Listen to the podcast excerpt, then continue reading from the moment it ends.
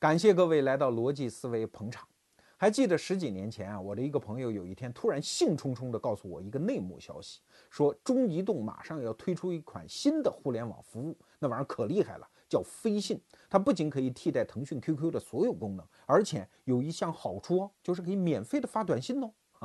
我听到这个消息之后，心里拔凉拔凉的，因为好几个好朋友在腾讯上班，我就赶紧给他们打电话，我说兄弟们，赶紧撤吧，腾讯快玩不下去了，中移动杀过来了。啊正好在当天晚上，我参加当时通讯业几个大佬的聚会啊，有专家学者、老总，我就当席把自己的这个担忧给说出来了。结果我话音刚落，满桌人是哄堂大笑。其中有一个老师指着我说：“说胖子，你怎么能那么幼稚呢？中移动怎么可能竞争得过腾讯？”哎，我说为啥不能啊？那么大的明显的优势。他说：“当然不能，原因只有一个，因为它是国企。”说实话哈，这番理由当时没有说服我，但是没办法呀，十几年来的现实说服我了呀。腾讯的 QQ 现在活得好着嘞，而飞信而今安在在？这就引出了中国舆论界三十多年来一直在争论的一个焦点问题，就是国企到底搞不搞得好？一般常识都认为，国企贪污腐败容易滋生吧，效率很低吧，所以应该撤出市场经济。但是另外一派观点认为，不要轻易的否定国企哦，要知道中国人的经济战场不仅仅是国内市场，中国人还要参与全球市场竞争。那相对来说，一定需要那些大规模的企业。共和国六十多年来，好不容易搞出这些上规模的国企，你们这帮败家子儿为什么一定要把它否定掉嘞？有什么问题改嘛？国企是可以改革的嘛，对吧？国资委的老爷爷不是吃干饭的嘛？你看这样的争论，我们听了很多年，直到最近。我看到了这套书，叫《改革现场：晚清经济改革始末》啊，它的作者也是一个老媒体人了，叫李德林先生。他是花了几年时间搜集资料，写出了这本大作。看完之后啊，我真是眼倦长叹。原来关于国企改革，我们连病根儿都诊断错了。今天我们就来聊一聊这个话题。好，那我们先看一看一百多年前的国企是什么样。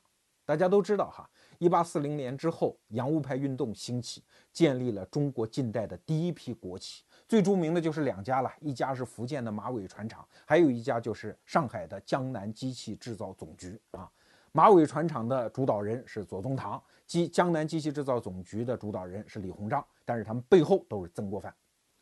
曾国藩一八六四年灭掉了太平天国之后，是八年之后，也一八七二年死掉了。他死的那一年。应该说有了八年的建设期啊，但是就在这一年，有一个内阁学士叫宋晋，给当时的同治皇帝上了一份奏折，说马尾船厂不要搞了，搞什么搞？那左宗棠骗你皇上老人家，他当年怎么说的？给他三百万两白银，对吧？他给朝廷造十六艘战舰，对吧？可是现在呢，五六年时间过去了。啊，花钱花了四五百万两白银造出来的船五艘，而且都是破船，要他干什么？有那银子还不如直接找外洋人去买嘞。这个宋庆讲的话也确实是事实，这两家企业都太不争气了。那个江南制造总局也是一样啊，他们造枪造炮，但是他那个枪连他的主办人李鸿章自己领导的淮军自己都不用啊，因为准头不够。而且更重要的是，他太浪费了。江南制造总局造一艘船，那个技术水准就不要说了，它的价格居然是洋人的船的两倍啊！一艘同等规模的船，技术水准差，价格还那么贵。你要说为啥？为啥？因为浪费太大呗，尤其是人员费用。比如说马尾船厂的人员费用啊，他的一个工头月薪居然开到了三十两银子啊，一个普通工人能开到十二两银。要知道。当时如果不在这种官办企业啊，一个工人的月薪大概是三两银子，银子是很值钱的。如果是贫苦人家在农村，一两银子足够过一个月啊啊！当时皇后一个月的月例钱也就是一千两银子呀，所以你看三十两银子雇一工人，那为什么这么贵呢？很简单，有人请托来的吗？是塞到这个企业来的吗？这种情况其实在几十年前中国的国企也到处都是，现在也是嘛。江南制造总局也是一样啊。到七十年代的时候，马尾船厂的高管就已经达到了五十九个啊，而且还要配一堆杂役人员伺候这对高管。现在看到记录啊，六十多个杂役来伺候这些人。江南制造总局到七十年代的时候，光高管什么这个会办啊、经办人、主办人八十多个人。所以在马尾船厂，我们现在看到的账里面，一个月有三分之一的花费是用于人员开支和伙食费。你说这个企业怎么办下去？那问题出在哪儿呢？当然有技术水准不够的问题，有管理技术不到位的问题。当时马尾船厂的领导人沈葆桢就给朝廷上了一份奏折，说啊，我这儿啊是外行领导内行。你看啊，都议员者将守也啊，就是管小工的是工匠的头子将守；都将守者申员也是那些士大夫；督申员者臣也是我哈哈。但是一层比一层不懂哈。工人比将手懂，将手比士大夫懂，士大夫比我懂。你说这个企业怎么办？但是当时的人的认知水平不认为是出在管理制度上，通常都认为，既然是贪污腐败，人员是人浮于事，那一定是出在励志上，就人的品德上。但是还真就不能这么说。你看啊，我们刚才讲的马尾船厂的领导人叫沈葆桢。这个人可在近代历史上是一个名臣呐，他是林则徐的女婿，跟林则徐的女儿一辈子感情都很好，而且他在经营台湾呐，在很多方面都做出巨大贡献，包括他当时在福州办船政学堂，培养了大量的中国的近代人才啊，比如说思想家严复，比如说北洋舰队的将领什么刘步蟾呐、方伯谦呐，这些人都是他培养的，是一个大大能干的人。左宗棠当年就讲嘛，说。干这个事儿，要不就别干，要干就一定得用这个沈葆桢。但是这么一个能干而且操守又不错的人，又如何嘞？啊，你去翻开马尾船厂人的这个名单，你会发现他俩妹夫、一女婿，包括他的一个幕僚、他的家庭教师，全部都在马尾船厂里面担任什么总办呐、会办这些职务。按今天的标准来看，这不就叫是裙带关系吗？这不就是贪污腐败吗？但是在当时的道德标准里，这是一件正常的事情啊！我为官一方，有一些故人请托来往我这儿的事情里面塞一个人，要找个事儿嘛！啊，我能不帮忙吗？所以沈葆桢这样的道德品质过关的官员，这方面他也没有办法改变。啊，如果说这些军人出身的人品德有问题，你来看另外一个例子，就是张之洞啊。张之洞的名字，当事人给他开玩笑嘛，叫张之皆东。就是他干的事儿，你只要展开来一看，全是窟窿眼儿。他最大的一个窟窿眼儿就是办汉阳铁厂。啊，有一次他跑去视察，哎，翻着账簿，他突然发发现这不对啊，怎么一个煤矿一年吃盐不是一年，就是一个月吃盐吃了一千斤盐。就说白了，这个矿上叫叫王三石煤矿，这煤矿一共六十六个人，也就是说这六十六个人一天要吃掉三十三斤盐。说这怎么可能呢？啊，一个月烧掉的灯油得十箱，说这不是太开玩笑吗？而且他发现，居然这个地方连仆人、连老妈子、杂役都有助理，呃，因为这些老妈子都是熟人，呃，塞进来的。那正式职工，正式职工就不干活吗？今天你看啊，很多我们的国企干活的也是临时工啊，啊，正式职工是不干活的。当时在张之洞的汉阳铁厂也出现这样的情况。所以你说张之洞这个人人品好吧，清流出身，而且一生不贪污。以前的节目我们讲过，但是又如何啊？他管理下的企业也是出现这样的情况，以至于汉阳铁厂只要他的高炉烧一天啊，就赔两千两银子。他不仅没有在创造财富，而且是毁灭财富。所以可见，他不是一个人品问题，甚至不是一个管理技术问题。那民企的情况会不会好得多呢？哎，这个结论你还真别忙下。当时最著名的民企是谁呀？富康钱庄的老板，红顶商人胡雪岩啊！啊，又是我罗胖子安徽老乡啊。这胡雪岩啊，非常有钱。高阳先生曾经给他写过一套小说，但是在这套小说里面，其实有意无意的忽略了一个重大关键，就这胡雪岩的钱到底哪儿来的？好像他做很多生意啊，什么中药材呀，什么丝绸啊、茶叶啊，这些徽商经常做的生意。但是胡雪岩的底牌，你真要翻开来一看，他简直就是一条蚂蟥嘛，是吸血的嘛？吸谁的血？当然是吸当时的国家的血了。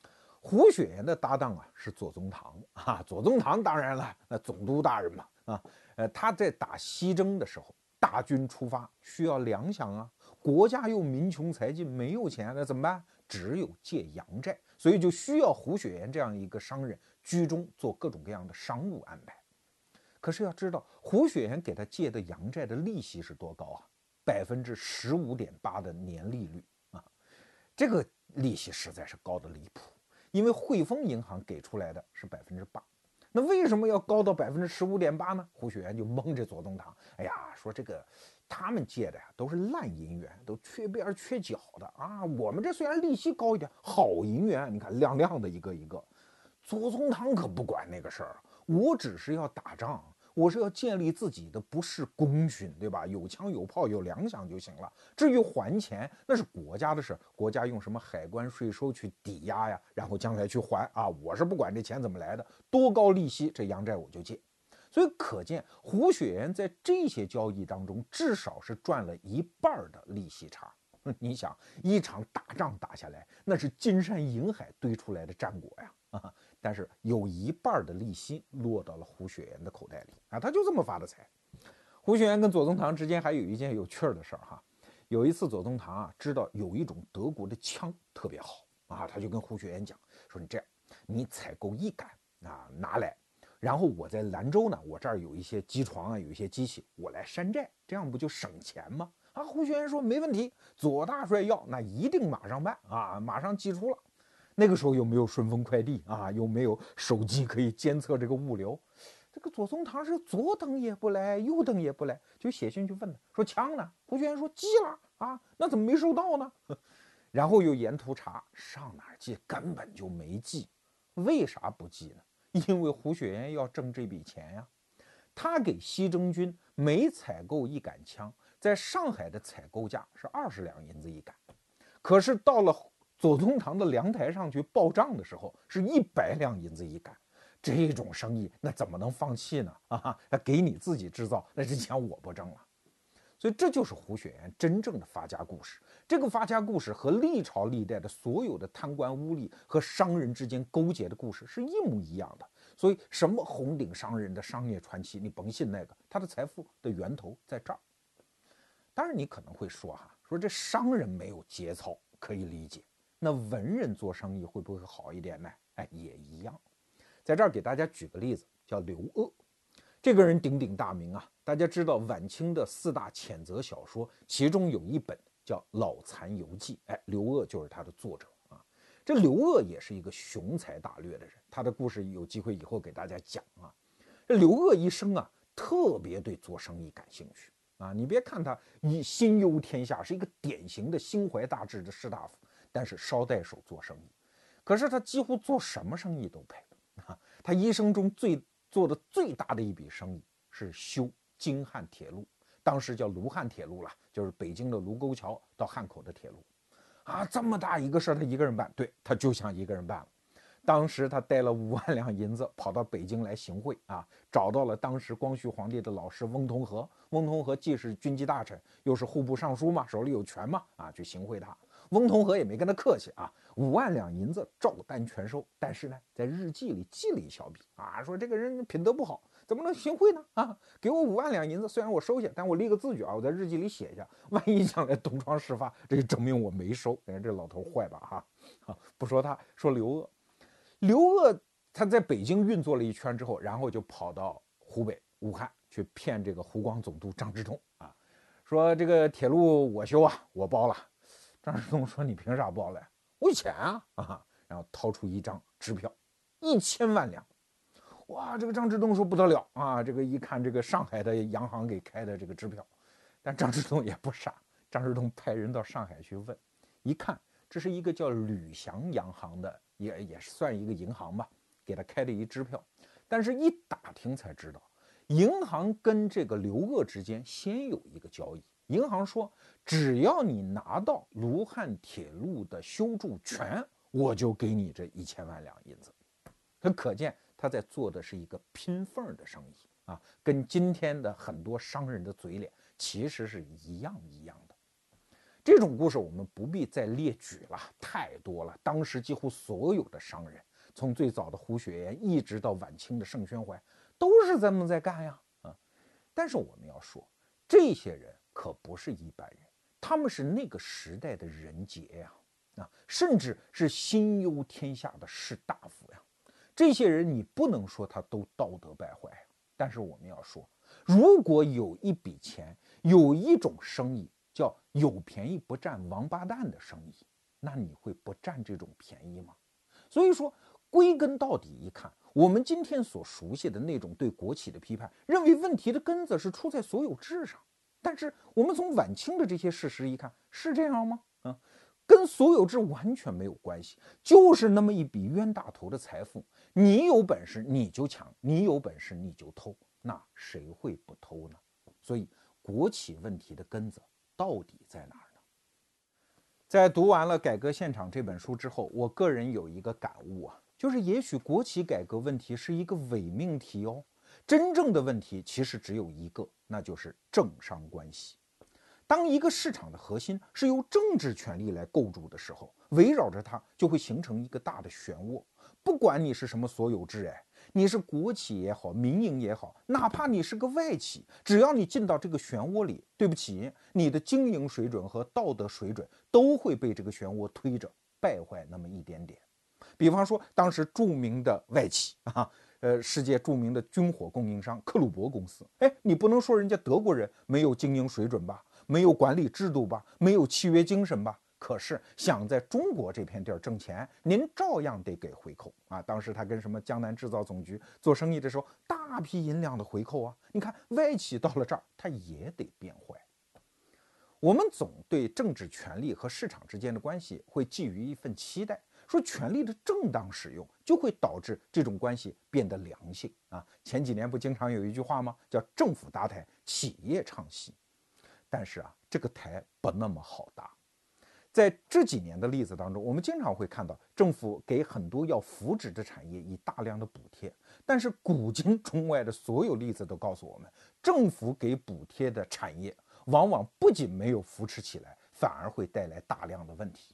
举例来说，前几年我就知道南方有一个城市，那政府有钱啊，给补贴，说文创产业，尤其是动漫产业，我们要补贴啊，要把我们城市打造为一个动漫之都，每家企业补贴个五百万。那傻子才不来呢，对吧？先把五百万拿来花花再说嘛，花完了哗就撤了。呀，政府一看这样补贴不行啊，那这么办吧？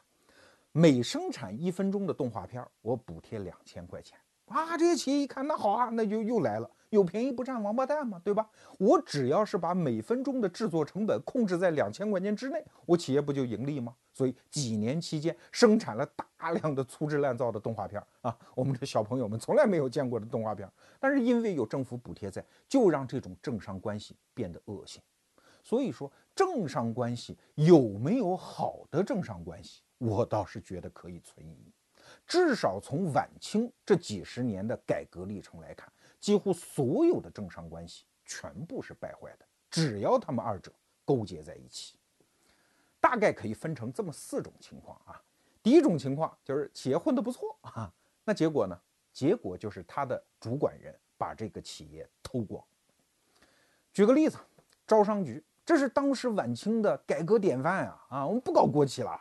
我们搞官督商办，呃，官商合办啊，就激活民营企业的自发性的市场力量啊。那政府呢，权力呢，只是作为一个主导监督。你看，这是一个多么好的设计！李鸿章当年对这个设计寄予多么大的期待啊！啊，一帮广东商人，什么唐廷枢啊、徐润呐，这帮人上台。那上台之后的结果呢？那我们就拿这个徐润来说啊，徐润是一个世代为商的大家族的子弟。很年轻就到洋行里做买办啊，所以说他是一个商业文明训练出来的人。那个什么契约精神呐，要讲究诚信呢，这些事儿对他来说那就不叫事儿，对吧？嗯，那世代为商嘛。可是他到招商局当家之后，他干了什么事儿嘞？哈，一看这是国企，我干嘛替他打工啊？哈哈，每年的年薪照拿着，然后跟朋友亲戚在外面又合办了一个轮船公司。那这家轮船公司和招商局这家轮船公司什么关系呢？啊，那是很亲密的关系。比如说，呃，一个客户啊，在招商局订了个船，徐润就会派人跟他说：“说不要订他的，订我们这家的便宜，那这是一种关系。第二种关系呢，啊，说这个呃这边这个工资谁发呀？招商局发呀，对吧？那更过火的是什么？干脆这家公司接的货，招商局给代运，但是结款的钱进这家公司，就是个偷嘛，啊！当然，徐润最大手笔的偷是什么呢？干脆把招商局的钱挪出来，挪出来干什么？炒地皮啊！因为当时现在我们那么豪华的呃上海外滩，当时还在建设期间啊，徐润的眼光非常好，说这个地方将来一定涨啊。把招商局的钱挪出来，在外滩买了三千亩的地，徐润一举成为上海当时最大的房地产商。但是他没钱建啊，就在那炒地皮。但是他也是命不好。一八八三年的时候，因为当时中法战争嘛，等等一系列情况，导致了一次大的金融危机，所以整个上海的市面非常紧张。然后徐润的资金链就断了啊，资金链断了，这边招商局让他还钱，所以徐润当时就破产了。那大家听到这儿会不会说这个徐润这个人道德品质有问题？还真不是啊！我读过徐润的传记，这个人在一八八三年破产之后，他活到了一九一一年，他后半生是一个地地道道的大企业家。你看，他一旦脱离政治这个就是官营企业之后，他做了大量的矿产的勘探工作，是对中国近代矿业贡献最大最大的一个人。你不能不说他心怀天下。非常有商业的天赋，可是为什么他跟政治一靠近，他就变成个贼嘞？那 大家想想这个问题啊，这就是企业经营好的情况。那第二种情况，这企业经营不下去了，那怎么办？那就赖呗。最典型的例子就是晚清的川汉铁路。那最开始嘛，全国各处造铁路，这个四川人民一看，那我们也造 啊。当时的四川总督叫西凉啊。他当财政拨款很可怜了，只拿出二十三万两银子。可是当时规划说，这一条川汉铁路要造成，大家知道啊，蜀道难嘛，非常难造。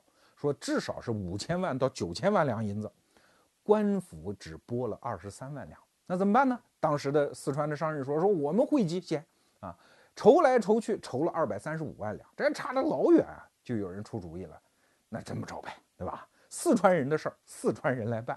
我们找农民收啊啊，所以当时就发行了这种票据啊，找农民在正税之外又另收了一笔，就是川汉铁路的钱。当然当时讲的好听了，说这钱不白出啊，你出这个钱叫股票啊，将来是要分红的啊，你搞一点风险投资啊，跟老百姓收钱。老百姓哪知道修铁路对他什么意义嘞？就是苛捐这杂税嘛，就交啊，这家五两，那家十两，就这么凑出一大票钱，一共凑了多少？一千二百万两将近啊，但是这笔钱距离所谓的五千万两到九千万两的这个总预算，那差的还大嘞啊！那这帮商人们这个时候可没有什么官府的事儿啊，就是商人、民营企业家哦。民营企业家们一商量说，修铁路啊，啊，这钱 修铁路啊，这也太慢，这钱应该去生钱啊。当时就找了一哥们儿说，你去上海啊，把它存到洋行里，咱生钱。当然，刚开始啊，给这个商人还有一个很多约束啊，比如说一共给他三百五十万两，说你分着存啊，鸡蛋不要放在一个篮子里嘛，每家最多存十五万两。但是这哥们儿会这么办吗？到上海天高皇帝远，对吧？你住长江头，我在长江尾，听你那个三百五十万两一把给到一个央行啊，几乎全部存在一家。那这家央行一看，哟呵，这么一大笔钱来了，干嘛炒股票啊啊？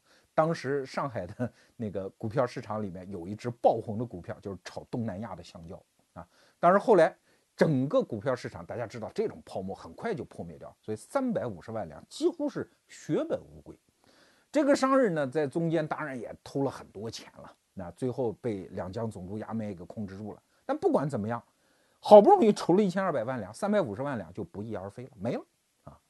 那这个时候，国家一看也不是事儿，说你们这帮商人搞得呃这个一塌糊涂嘛。那这样吧，收归国有，啊，就是你们现在有多少钱，国家把钱给你们啊，就算了。主持这个事儿的人就是盛宣怀。那盛宣怀讲，你这个亏了的钱，你不能让国家负担吧？这三百五十万两，你们自个儿想办法，我不管啊。这帮商人就不干了，说这钱你也得付，你这不就赖吗？所以后来有的历史学家，包括我读大学的时候读的历史啊，说川汉铁路这保路运动啊，是清政府残酷镇压四川人民带来的结果，这是辛亥革命的先声。你真把这事儿一了解，你就发现清政府真他妈冤大头啊，冤死了！他本来只想收拾这个烂摊子，但是这帮商人他妈真是坏呀！他就鼓动民情，找几个什么老翰林、老举人出来啊，什么要保卫四川人的路，保卫我们四川人的血汗钱。其实那钱都是他们亏掉的，一定要赖在国家身上，最后赖不掉，才会导致四川的一场大乱。然后湖北的新军不就跑到四川去镇压吗？哎，这就给武昌留下一个空，这就导致辛亥革命的爆发。那这故事就这么来的。所以从这件事情里面，你可以看出那些所谓的民营企业家的嘴脸。在企业做的不好的时候，就是一个字儿赖，赖到国家身上，这是第二重关系。那第三重关系，那我们得从国家这头看了。国家好的时候，有钱的时候啊，他会想尽办法支持民营企业。请注意，要支持这个词儿高大上吧？啊，非常好，支持民族产业。那你从哪头讲，它都是正义的呀。我们还得说前面讲的那个轮船招商局哈，招商局现在已经成为中国最大的国企之一了，底下好多分公司，对吧？当年其实它就是经营长江航运。轮船招商局当时的很多名臣都说说这个长江上不要搞的全是外国船，对吧？我们民族产业我们也崛起一把。好，国家说支持啊，那怎么支持呢？不光是啊筹集商贾，也。国家给予各种各样的这政策优惠，包括拨款呐，什么码头货站的免费使用啊，这些都不说了啊。比如说，当时就生把洋船，就是什么齐昌啊、太古洋行运的这个漕粮，漕粮是当时最重要的一笔国家战略运输物资。说这个单子就不给你们了啊，我们民族的产业就要运民族的货啊，这个货全部归轮船招商局运，这订单上支持，价格上也支持。当时原来运漕粮用的是什么？是沙船。沙船就是没有机械化动力的那种船，那种船当然运费高了。你机械化动力跑得又快，装的又多，当然应该便宜。不啊，我们给轮船招商局的价格还是按沙船给，这就比正常的运货的价格要高上了四到八倍啊！哎呀，等轮船招商局杀进来之后，又开始，这这是国家的漕粮啊，这是算国家补贴。那要是平时一般的货怎么办呢？那就拼命杀价啊，杀到不顾血本为止，一定要把齐昌和太谷给赶出去。反正当时的价格战已经到了这种程度，把齐昌的运货的价格横腰斩了一半啊，呃，太古洋行就更狠，斩了三分之二走。最后搞得这两家企业就呃就洋商嘛，洋资本嘛，就实在是没法玩了。齐昌洋行当时的股票是从二百两一股啊，最后跌跌跌跌到六十两一股。齐昌洋行说：“算你狠，我不玩了啊，我卖给你好吧？刚开始谈了二百五十万两，啊，后来那个嫌贵，那又又谈谈到二百二十多万两，啊，这个齐昌洋行说：那我就卖了啊，就签字画押。可是你知道轮船招商局的这些商人怎么想？耶，别卖啊，啊，这么低的价格，这么低价格卖给我呀？然后他们又从轮船招商局找出钱来，偷偷买了齐昌洋行的股票，然后生又把这个价格炒上去，反正。”倒来倒去，这帮这轮船招商局的股东们至少从中又多赚了五十多万。那这就是这么一个故事。哎，在当时啊，有很多政治股东宣传什么中国人只坐中国人的船啊，不要去坐洋人的船。这就是用民族大义，用所谓的民族精神来搞市场竞争。那结果是什么？结果轮船招商局会因为这样的国家扶持而导致它的竞争力上升吗？你可想而知，不会嘛。后面有一个爹，我赌输了回去找账房里支钱就行了。我竞争只要完成民族大义，顾什么企业的经营效率啊？所以这么玩，你觉得会有好下场？这是国家有钱的时候，这是第三种情况啊。你再看，还有第四种情况，就是国家。穷极潦倒的时候怎么办呢？那就去抢企业嘛，还用说吗？一九零三年的时候，袁世凯就专门为这个事儿跑了一趟上海。当时，呃，轮船招商局的大股东啊，也是总经理盛宣怀，他老爹刚死，老爹叫盛康还是叫什么啊？老爹刚死，在灵堂里就跟他说：“嗯，这个我我们得收归官有，你这个账，呃，反正你得按我指定的价格。”那盛宣怀当然不卖嘛，说我们股东啊，有什么法律？啊谁跟你法说什么法律啊？袁世凯就说定收官有啊，而且就得按我指定的价格，如果不按这个价格，我就查你账。后来真去查账，所以从一九零三年的时候，就真就把轮船招商局就生生一个民营企业就给收归官有了。而且在从这一年一直到袁世凯倒台啊，这几年间，轮船招商局对于北洋系，就是对于袁世凯来说，它就是个什么东西呢？就是个钱袋子。那每年北洋要从轮船招商局的钱里面大概划走几十万两，然后一旦没钱，就把轮船招商局赌抵押给外国银行借钱，那就这么玩。那你说就袁世凯坏啊？还真不是。咱说一好人啊，孙中山。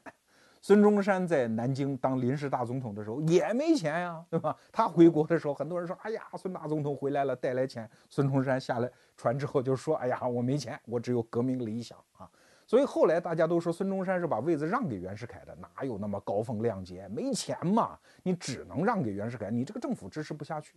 但是就在这个短短的孙中山为临时大总统的临时政府的期间，他们就打过这个轮船招商局的生意。当时就跟盛宣怀说。说来把你给抵押给日本银行，我借款一千万两！那盛宣怀当然不干嘛，不干。然后你看啊，孙中山、黄兴，包括当时国民党的上海的都督陈其美，就逼他啊，说你一定得干啊，不干不干抓你人啊！但是后来这出闹剧没有演下去了，因为很快袁世凯就上台了嘛。轮船招商局后来的命运怎么样？到民国政府会好一点吗？国民党干脆是在二八年还是三二年，干脆收归国有啊，就算了。啊，整个这么一个企业，当国家没钱的时候，那就要去抢啊。所以你看，在这种政商关系当中，只要政治权力是不受制约的，你会发现他们的关系就是我们刚才描述这四种关系，就是偷、赖、给和抢。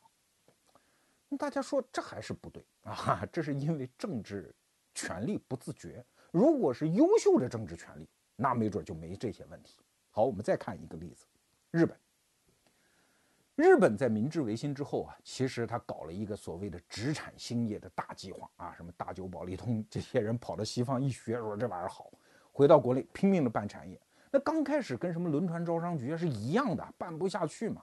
所以天皇跟他们一商量，说这么办啊，咱们激活民营企业，咱们不搞什么无聊的国企改革，除了一些国家命脉产业，全部卖掉，卖给现在的一些民间的财阀。让民营企业发展，所以今天我们知道的一些大的日本企业，比如说三井啊、三菱啊，都是那个时候的大公司，而且国家的资产几乎是三文不值二文的就给他们了啊。有一次三菱公司因为后来侵占中国台湾有功嘛，运兵有功嘛，国家就干脆把六十多万日元，当时很大一笔钱啊，建的所有的什么码头船呢，就全给他了。啊，呃，就象征性的收了九万日元，这样的例子在日本的明治维新期间那是俯拾皆是，那你说这样的国家，你看他不抢，他给啊，他对对对民营企业多好，那会有好下场吗？会有什么好下场呢？这样的政治权力为中枢的国家，到最后第二次世界大战一场大战，整个几十年的努力付之一炬，最后圆还原，只要政治权力是核心，这个市场。它就不可能是一个良性的市场，不管刚开始双方的恋爱谈的是多么的轰轰烈烈，到最后吃亏的仍然是整个国家民族的经济。啊，我们新的演播室还没有装修好哈，今天又跑到我们铁杆会员赵毅乡土乡亲公司来录像，照样摆上一杯乡土乡亲的茶。有一个新加坡学者啊讲了一番话。他说，原发现代型国家和后发现代型国家的政商关系是不一样的。啥叫原发现代型国家呢？就是现代化因素是从它的社会结构当中自然生长出来的啊，那就是欧美国家了。当它的商业力量成长起来之后，自然就会制约政治力量，所以容易达到某种均衡。可是后发现代型国家就不一样啊，说白了就是发展中国家呀。最开始，现代化因素是作为一种外来势力，甚至是敌对势力出现的。这个时候，你要想发展经济、搞现代化，只能集全国之力。那什么东西才能集全国之力？只能靠政治力量嘛。政治力量搞全国大动员啊，办上几个工厂、几个产业，参与全球化的竞争。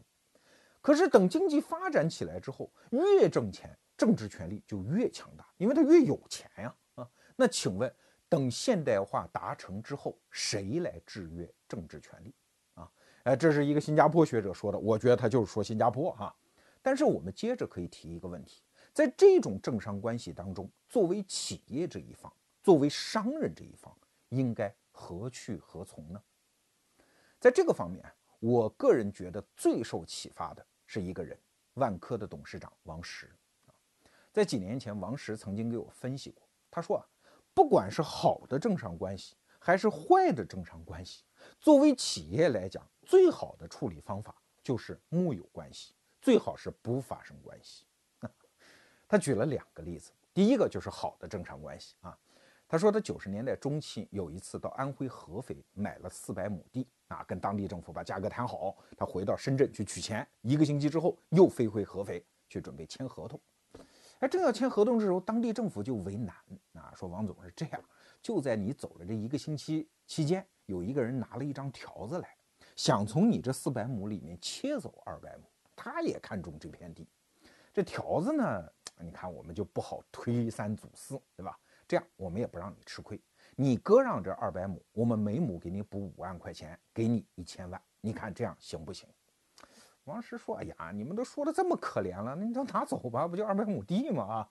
但是说好了啊，这钱我可不要，这一千万我可不要。哎，当地政府说说王总，你不要生气嘛，我们好好谈嘛。王石说：真不是生气，真的是不想要。”说实话，在九十年代中期，一千万即使对于万科来讲，那也是一笔大钱。那他为啥不要呢？王石说：“我身边的人都不知道为啥。”他说：“其实这笔账很好算，可想而知，如果我拿了这一千万回到万科，那第一个结果是什么？所有的员工都说欢呼万岁啊，王总真伟大，真聪明啊！一个星期空手套白狼，挣了一千万。但是第二个结果呢？”要知道这一千万是什么钱？是炒地皮的钱啊！啊，用一个周一个星期的时间差啊，就多挣了这一千万。那请问万科谁还会替我们认认真真的设计房子、造房子、管房子呢？既然炒地皮挣钱都这么容易啊，那真正的靠商业运作挣到一千万，好难的呀！我凭什么容易钱不挣，挣那个难的钱呢？那结果就是万科就将是一家没有核心竞争力。没有未来的公司，如果把万科的未来用一千万卖掉，我认为卖便宜了，所以我不要这一千万。你看，王石是这么算的账，这是好的正常关系了，这是政府完全是善意哈。那还有一种坏的政商关系，就是政府哎要这个 行贿，有官员他会这么干吗？啊，大家都知道哈，王石他有一个著名的标签，就是万科绝不行贿。我在第一次见王石的时候，我说不信，哈哈，一个房地产商不行贿，你说的说出大天去我都不信。王石说啊，他说你看万科这么大公司，行贿他总不能我一人去吧？我已经把牛皮吹出去了啊，说万科绝不行贿。那几十年的运营期间，万科有大量人辞职啊，对吧？他只要了解内情，他出去了不是我员工，他总会爆料吧？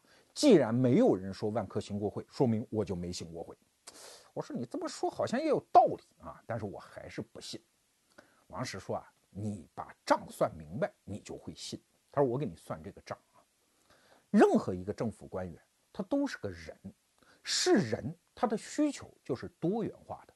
他既有哎收一笔黑钱改善一下生活的需求，哎，他也有做一番政绩，帮助一家好公司做出一番漂亮事儿的需求啊。甚至我们还可以分析一个官员还有其他需求，哎，比方说啊，同样一大片地啊，如果其中他给了万科一点，因为万科呃名声在外哦，不行贿哦，哎，其他的地给别的公司啊收一点钱，那请问万科是不是他的保护伞嘞？对吧？因为我的名单里有万科有不行贿的公司，哎，这没准也是他的一个需求哦。你看啊，三个需求搁在这儿，我不行贿满足其中俩。行贿只满足其中一个，我不行贿省了一票钱，还免除了今后的法律风险，这笔账你算不算得过来？我该行贿还是不该行贿啊？所以不行贿它不是一个道德决策的后果，它就是我理性计算的后果。你看王石算的这两笔账有意思吧？其实说到这儿，我们这期节目到底想说一个什么结论啊？这是我在很久之前看到过的一个说法。就是现代化的本质到底是什么？当然有各种各样的解释啊。有这么一个角度很有意思，说现代化就是整个国家社会发育出了不同的价值体系，而且这些价值体系之间是隔绝的。啥叫价值体系？咱不说这高大上的词儿啊，就人得牛逼哈哈。你怎么牛逼？各种各样的方法都可以让你很牛啊！你比如说，你做商人，你可以奔着有钱这个价值去；你想有权，你就官瘾大啊，你可以当政治家啊，去选票啊。你说我这个人就喜欢主持正义，那行啊，去当律师、当法官啊，这也行。你说我这个人对这些都没兴趣，我就爱学问，没问题，去到大学当教授。但是请注意哦，这几个价值之间是隔绝的，互相之间是不能串的。如果你想搞学问、当教授啊，那社会会给你一份体面的收入；但是想发大财，那不大可能。如果你当法官，那你可能拥有在法庭上的权利，但是对不起，政治权利跟你是隔绝的。那什么叫现代化不完善的国家？就是这几个价值系统都发育出来，但是相互之间是通的。啊，比如说你有钱，你就可以买官做，那这不就通了吗？比如说你官大，你就可以跑到学校当教授啊，逼着人学校给自己发一博士文凭，哎，这就又通了吗？啊，你是个教授，你就可以任用自己的社会影响力去影响法庭的官司的判决结果，这不又通了吗？这样的国家，这样的社会，就是现代化发育的还不完善的社会。那作为一个商人，你就应该在挣钱这条道上一条道走到黑啊。如果偏离了这条路，那最后这种政商关系对你生意的反击啊，甚至是败坏，是你刚开始的时候完全想不到的。也许刚开始有一些甜头可以吃，但是等待着你的将是一个黑洞洞的未来。最后给大家推荐一本书吧，王石的新书叫《大道当然》啊，这是万科企业内部也喊得很响的一句口号。我觉得王石的意思就是说啊，做生意嘛，应该走大道啊，嗯，应该有这样的一个大道精神。但是我觉得，结合今天我们节目的主题，我可以给他另外一番解读哦。什么叫大道？大道者，大路也。政商关系怎么处理？大路朝天，各走一边。